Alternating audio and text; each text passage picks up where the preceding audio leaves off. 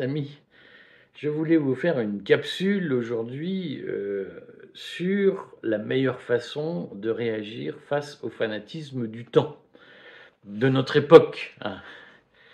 Euh, puisque vous le voyez bien, sur tous les sujets, depuis euh, l'arrivée du Covid, il y a une fanatisation grandissante de l'opinion, quelle qu'elle soit d'ailleurs, les pour, les contre.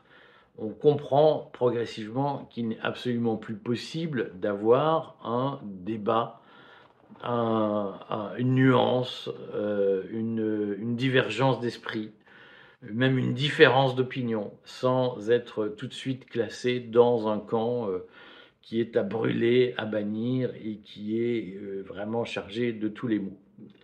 Et donc je voulais euh, essayer de vous dire comment moi je fais pour répondre à ces espèces d'injonctions, d'être toujours d'accord avec la parole dominante, avec la parole de l'État, avec la parole des plus forts, sous peine d'être considéré comme un affreux Jojo, d'être banni du système, d'être un, complotiste, un, je sais pas quoi, d'extrême droite, antisémite, toutes ces aberrations qu'on vous explique aujourd'hui dès que vous n'êtes pas d'accord. Je voulais vous faire petite vidéo de, conseils et en même temps de, de remontée de morale sur le sujet. Alors d'abord, il faut qu'on vous dise un secret. Euh, c'est que ce système est organisé.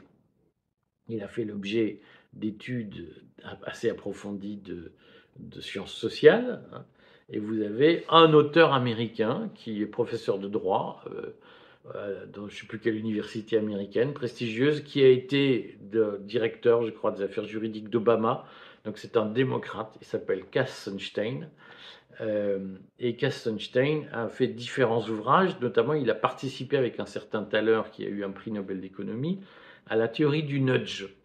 Et il a, Sunstein a aussi écrit un, article important sur les théories du complot où il recommande, il, argumente scientifiquement sur la meilleure façon de répondre aux théories du complot que les gouvernements peuvent avoir.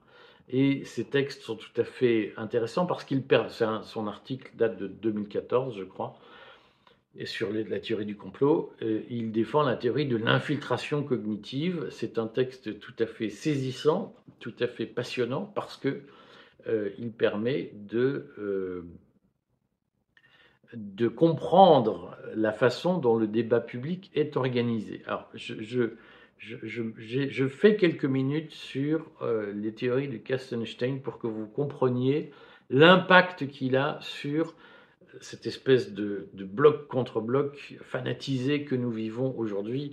Et si vous connaissez des macronistes, vous voyez bien, à un moment donné, vous avez observé comment, à certains moments de la discussion, dès que vous avez fini de parler de, des choses courtoises, si j'ose dire, dès que, vous, dès que vous abordez un sujet sérieux, vous les voyez se redire. Et Kassenstein explique pourquoi et comment. Hein. Donc, dans la théorie du nudge de Kassenstein, c'est un ouvrage je ne sais plus de quand il date, je crois que c'est 2010, quelque chose comme ça. Euh, Sunstein, qui était proche de la CIA, qui est un, gars qui a inspiré beaucoup de théories euh, sur euh, de psychologie sociale, comme on dit, c'est-à-dire de contre-influence dans les débats publics. Sunstein explique dans la théorie du nudge qu'il y a deux types de cerveau, enfin deux types de fonctionnement chez les gens. Il y a ce qu'il appelle le fonctionnement réflexif, c'est-à-dire ce qu'on appelle nous la rationalité, c'est-à-dire, il y a un problème, je l'analyse de façon mathématique et j'y réponds. Je, fais la meilleure, je choisis la meilleure solution. Sunstein dit, il y a un autre cerveau euh, qui est le cerveau émotionnel, euh, le cerveau automatique, qui euh, fait que nous réagissons sans réfléchir. Alors, il, donne tout un tas d'exemples, il explique comment ça marche. Lisez ce livre qui se lit assez vite, même s'il est épais, parce qu'il euh, y a beaucoup de blabla de mon point de vue, mais le gars essaye de théoriser ou de mettre des mots savants sur des choses, euh, sur choses qu'on sait tous. Il prend un certain nombre d'exemples. Si ça vous intéresse, je ferai, j'approfondirai les, exemples qu'il donne pour vous montrer, par exemple, comment ça a pu être utilisé au moment du du Covid, mais ce qu'il dit essentiellement, c'est que le, cerveau reptilien, le cerveau automatique, il fonctionne euh, d'abord en situation émotionnelle, c'est-à-dire que lorsque vous avez peur, lorsque vous êtes prisonnier de vos émotions, vous ne réfléchissez plus, vous avez un fonctionnement euh, pavlovien, ça c'est très connu. Euh, et, donc, ce qu'il vous dit, c'est plus on met les gens en situation émotionnelle, plus au fond, on parvient à manipuler leurs réactions en utilisant leur cerveau automatique et en contournant leur rationalité. Et ça, c'est important à comprendre. Euh, mais ce que Sunstein dit aussi, c'est euh, que dans la pratique, euh, l'État est légitime à utiliser les, émotions des gens pour guider leur choix, pour améliorer leur choix, avec cette idée que plus un choix est compliqué, plus au fond on le fait, plus au fond on utilise notre cerveau automatique pour, pour réagir. Et notamment, il, considère que, à juste titre, je pense, que ce qu'on appelle en anglais le social proof, c'est-à-dire la respectabilité sociale, l'imitation des autres, sont des éléments fondamentaux pour euh, orienter les choix des gens. C'est-à-dire que si vous, il prend cet exemple très simple, si vous faites un, vous titrez 85% des gens ont déjà choisi cette solution, euh, ça va vous parler, 60% déjà, 60% des gens se sont déjà fait vacciner, eh bien, ça va devenir compliqué d'assumer euh, que vous êtes minoritaire et donc vous allez être plus facilement porté à vous faire vacciner parce que vous avez envie de faire comme les autres. Parce que faire comme les autres, c'est être respecté. Et c'est ne pas être le vilain petit canard du groupe qu'on bannit en disant Ah, mais lui, euh, c'est la mauvaise réputation de Georges Brassens.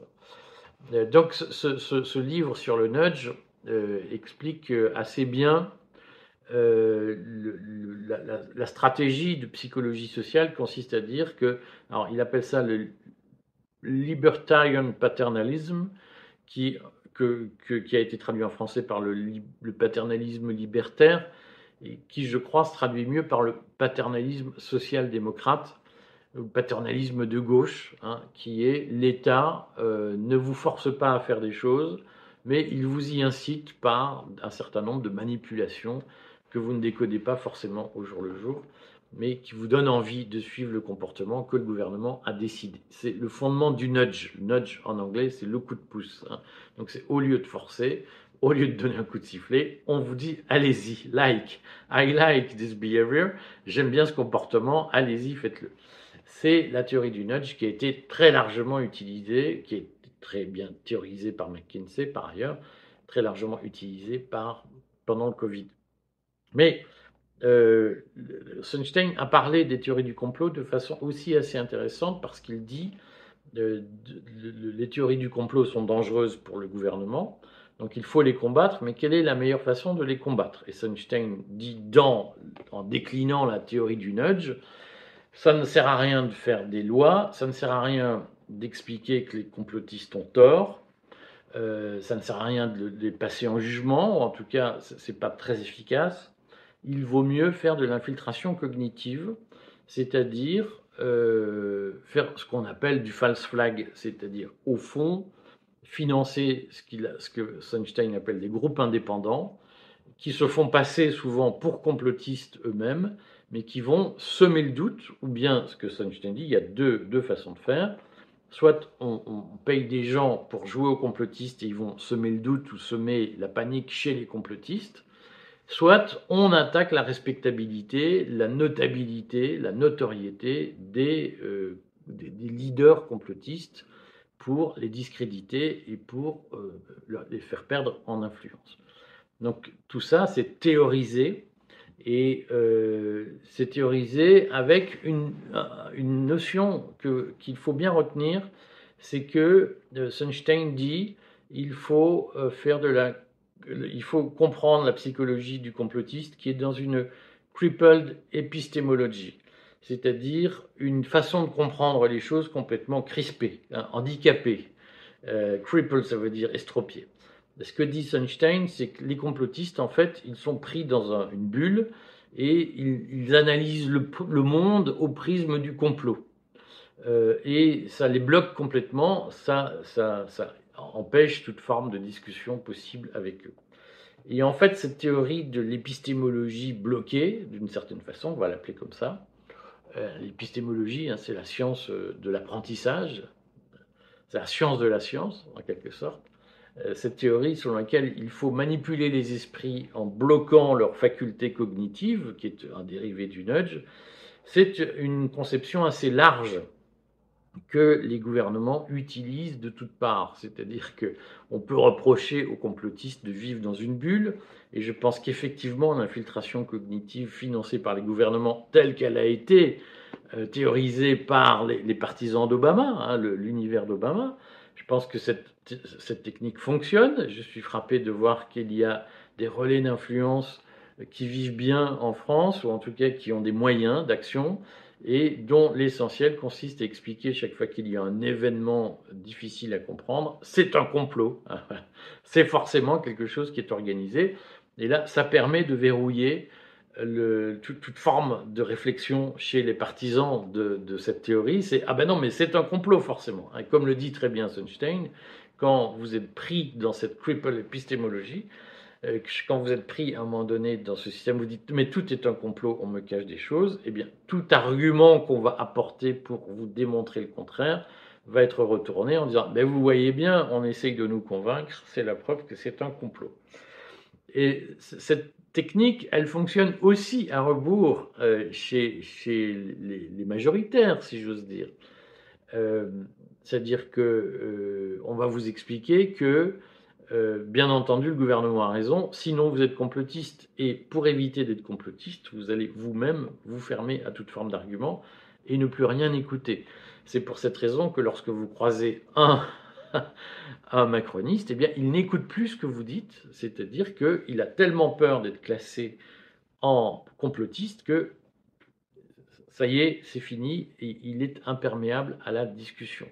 Et c'est de cette façon qu'on clive une société et qu'on empêche toute forme de nuance, c'est-à-dire qu'il y a la parole officielle qui fonctionne avec une épistémologie bloquée, et il y a une parole complotiste qui fonctionne avec une épistémologie bloquée. Et tout le libre examen, la capacité de réfléchir, la capacité de dire ah c'est peut-être plus compliqué que ça, ah il y a peut-être des choses que peut-être que l'hypothèse ne colle pas complètement, peut-être qu'il faut réfléchir. Toute cette technique euh, va évidemment devenir interdite et suspecte. Et l'objectif précisément de cette psychologie sociale, elle est d'organiser l'opinion en grands groupes qu'on contrôle sans possibilité pour les gens de changer de groupe et sans possibilité pour les gens d'échapper au contrôle qui se met en place sous l'égide de, de pouvoirs publics. Les pouvoirs publics, je ne sais plus qui, quel patron de presse me disait un jour, je serai eux, je m'arrangerai pour avoir le tiercé au moins dans le désordre, c'est-à-dire pour éviter, à propos des élections présidentielles, c'est-à-dire je, m'arrangerai pour éviter qu'un candidat que je ne contrôle pas gagne l'élection. Et là, nous sommes bien là-dedans. C'est-à-dire que l'enjeu n'est plus de faire en sorte que tout le monde soit d'accord, l'enjeu est de faire en sorte qu'on contrôle les opinions, qu'elles soient pour ou contre le gouvernement. Il faut que tout soit contrôlé et tout soit bien ordonné et qu'on ne laisse rien au hasard. Alors la question est qu'est-ce qu'on fait pour faire face à ça quand on est un esprit libre? Alors, moi qui suis euh, indépendant, pourvu que ça dure, j'arrive à vivre sans, me soumettre, euh, je donne deux conseils. D'abord, je vous dis comment moi je fais. Euh, régulièrement, d'abord, je, m'interdis de, de, céder à des gourous. C'est-à-dire que je vois plein de gens qui cherchent des autorités à qui se référer parce que euh, souvent les gens ont peur de ce qui se passe, ont peur du désordre, ont peur de lâcher prise, ils ont besoin de certitude, le doute devient insupportable et donc ils cherchent des autorités à qui se raccrocher pour croire à quelque chose euh, et avoir des certitudes. Euh, et je crois que ce qu'il faut, c'est à un moment donné prendre des grands bols d'air frais. Euh, moi, il se trouve que j'ai pas été fabriqué comme ça, mais donc j'ai du mal à avoir des, des, gourous, en grande partie parce que je suis orphelin de père et que donc j'ai dû grandir sans autorité de référence. Je pense que c'est plus compliqué pour les gens qui ont eu, par exemple, des pères très autoritaires, qui ont eu des, des repères très forts dans leur vie. qui, ont, qui ont été très encadrés. Je pense que c'est très compliqué pour eux et je, je, compatis à leur malheur de vivre dans un monde d'incertitude. Et je pense qu'effectivement, pour ces gens-là, l'incertitude est un facteur qui facilite la recherche de l'autorité et l'adhésion aveugle, fanatique à des idéologies. je pense que le pouvoir se sert très bien de ça. Euh, la seule chose que je peux dire, c'est comment je fais. Euh, à un moment donné, il faut savoir prendre du recul. C'est une expression très vague qui ne veut pas dire grand-chose. Il faut euh, être capable d'être seul sur sa table, seul dans une chambre, seul, sans bruit, sans télévision qui parle, sans radio, sans musique.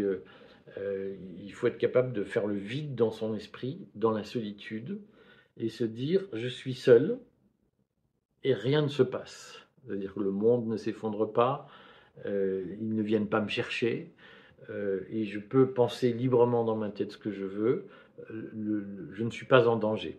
Il faut être capable de se rassurer sur le fait que ne pas tout contrôler, lâcher prise, être simplement seul au monde, euh, c'est aussi une posture qui permet de vivre et, qui euh, ne nous met pas en danger immédiat. Euh, il faut se rassurer sur le fait que la liberté n'est pas en danger. Ça, je pense, c'est un, un, moment fondamental. Moi, je le fais assez régulièrement. J'organise ma vie pour avoir des moments de solitude, de réflexion et des moments de retour aux choses. Alors, certains parlent de se recentrer. Moi, j'aime bien l'expression de retour aux choses, réécouter les oiseaux, euh, ressentir l'odeur de l'atmosphère, profiter de la campagne, vivre à l'abri du monde et de ses atteintes et savoir jouir de l'instant présent sans être en permanence assailli par l'extérieur. Ça, je pense que ce sont des éléments importants de la vie. Euh, qu'est-ce que je fais aussi? Je, J'arrive, je, je m'oblige à avoir des moments d'écoute pour comprendre l'autre, c'est-à-dire des moments d'empathie, où je me dis, mais pourquoi celui qui me dit ça le dit? Quelles sont les bonnes raisons hein, C'est une recherche de bonne foi, je dirais. Quelles sont les bonnes raisons qu'il a de se dire ce qu'il dit? Je prends l'exemple de l'immigration parce que je vois que beaucoup de gens ont des réflexions, des réactions que je crois euh, irrationnelles sur l'immigration. Notamment des gens qui sont pris d'une peur hein, du grand remplacement, qui existe en partie, euh, d'une espèce de, violence barbare, etc. Ah, je trouve que moi, je me souviens d'avoir eu un petit camarade à l'école primaire qui, effectivement, quand il croisait un noir ou un arabe dans la rue, il avait une peur physique d'eux. Euh, et euh, je vois bien que des gens qui ne vivent pas dans des quartiers difficiles, moi je vis dans un quartier difficile, je sors de chez moi, je fais 100 mètres, je croise plus d'arabes, de noirs, de tout ce que vous voulez, que euh, de français de souche, entre guillemets. Et je vis dans un quartier où il y a autant de juifs que de musulmans, et je ne vois pas d'agression antisémite en permanence. Donc il y a eu des moments de tension dans mon quartier après les attentats de 2015. Je vois bien que là, il y a une poussée du voile très identitaire, je dirais, provoquée par tout ce qu'on voit. Euh, mais globalement, je vis une vie à peu près heureuse et normale dans mon quartier, à Paris. Euh, et je n'assiste pas à des agressions antisémites. Je n'ai jamais assisté à une agression antisémite, euh, y compris de, des jeunes. le, quartier dans lequel je vis est un quartier avec beaucoup de religieux juifs, de gens très pratiquants. Euh, assez traditionnels qui se baladent en kippa, avec euh, tous les, décors euh, de, leurs pratiques religieuses. Ils croisent des, groupes, des grappes, j'allais dire des grappes de, jeunes arabes musulmans, des penaillés, enfin des, jeunes, des jeunes, quoi. Et il ne se passe jamais rien. ça fait plus de dix ans que j'habite ce quartier, ça fait plus de dix ans que je n'ai pas assisté à une agression antisémite dans mon quartier. Ça ne veut pas dire qu'il n'y en a pas. Ça veut simplement dire que euh, au jour le jour, je vois des juifs se balader en tenue traditionnelle, des arabes se balader en tenue traditionnelle, et ça ne donne lieu à aucune friction visible. Euh, je vois des gamins de 10 ans, 12 ans euh, se balader avec une kippa, et je n'ai jamais dans le métro, seul, sans parents, et je n'ai jamais assisté à une agression antisémite. Donc ça veut dire qu'il y a un très fort décalage entre les peurs projetées des gens. Euh, beaucoup d'ailleurs me disent, pendant dix ans habité un quartier d'immigrés, j'ai économisé pour le quitter, plus jamais je n'y retournerai.